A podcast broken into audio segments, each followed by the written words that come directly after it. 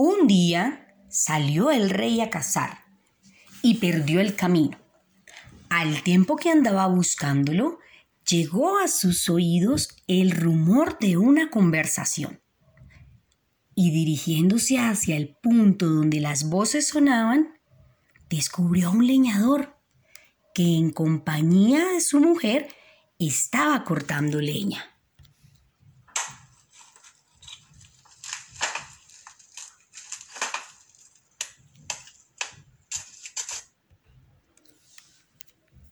La mujer decía, vaya que Nuestra Señora Madre Eva fue bravamente glotona.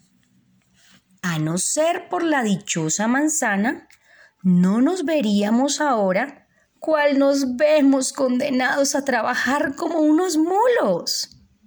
Sí, a fe, contestó el marido. Pero nuestro buen padre Adán, que hizo caso de su parlería, fue también un solemne majadero. Podías venirte a mí con camuesas. Ya, ya. Te juro por quien soy que te había de zurrar la badana. De lo lindo. Llegóse el rey y les dijo, Hola amiguitos, buenos trabajos estáis pasando. Sí, señor, contestaron, sin saber que fuese el rey. Crea que es mucha cruz. Todo el santo día de Dios estamos echando los hígados. Y gracias que se puede ir trampeando. Ea, dijo el rey, venid conmigo y viviréis sin trabajar. En este momento aparecieron algunos gentiles, hombres y monteros que andaban buscando a su majestad. Y nuestros buenos leñadores se quedaron con la boca abierta. No bien, llegaron a palacio. El rey les mandó entregar vestidos magníficos, una carroza y lacayos. A la comida le servían doce platos. Al cabo de un mes, veinticuatro. Pero en el centro de la mesa se colocaba siempre un plato muy tapado. La mujer, picada de la curiosidad, iba a destaparlo, cuando un gentil hombre la detuvo, diciéndole que él, rey, había prohibido tocarlo, por no querer que nadie supiese lo que dentro contenía. Luego que los dejaron solos, notó el marido que su mujer estaba triste y que había perdido la gana de comer.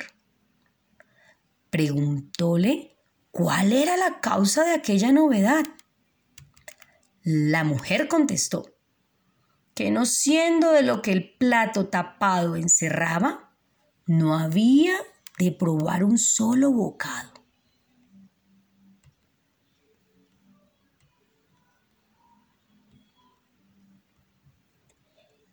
Estás dada a los diablos, exclamó el marido.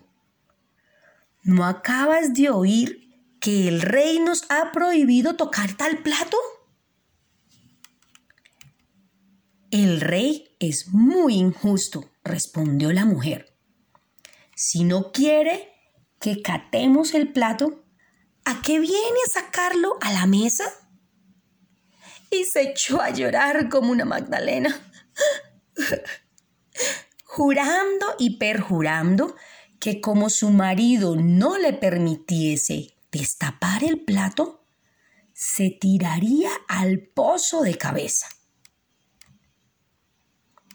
El bobalicón del marido, que la quería como los ojos de la cara, sintió tal pesadumbre al verla lloriquear que le dio palabra de acceder a todo cuanto se le antojase.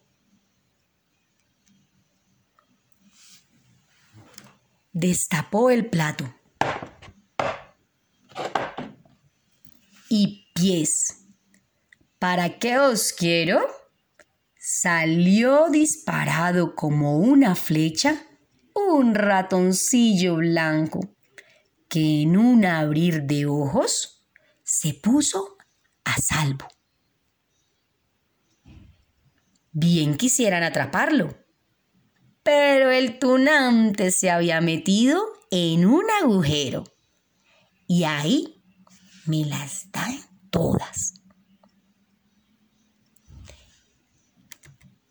En esto, que entra el rey preguntando dónde estaba el ratón. Señor, dijo temblando el marido, mi mujer no ha cesado de molerme. Dale que dale, empeñada en averiguar lo que había en el plato. Quité la tapa y el ratón ya se fue. Se las lió. ¡Cate! ¡Cate! exclamó el rey. ¿Esas tenemos? ¿No decíais que a encontrarte tú en el pellejo de Adán, le habrías tocado la pampana a tu mujer para curarle la curiosidad y la gula? Más te valiera no haber dejado caer en saco roto tu amenaza. ¿Y tú? mala pecora, con tanto bien de Dios como aquí disfrutabas, ¿qué falta te hacía el plato que os prohibí tocar? Arre, Araganes, volveos al bosque, por mucho que tengáis que arrimar el hombro, dejad en paz a Adán y Eva. Pues veis la paja en el ojo ajeno y no la viga en el vuestro.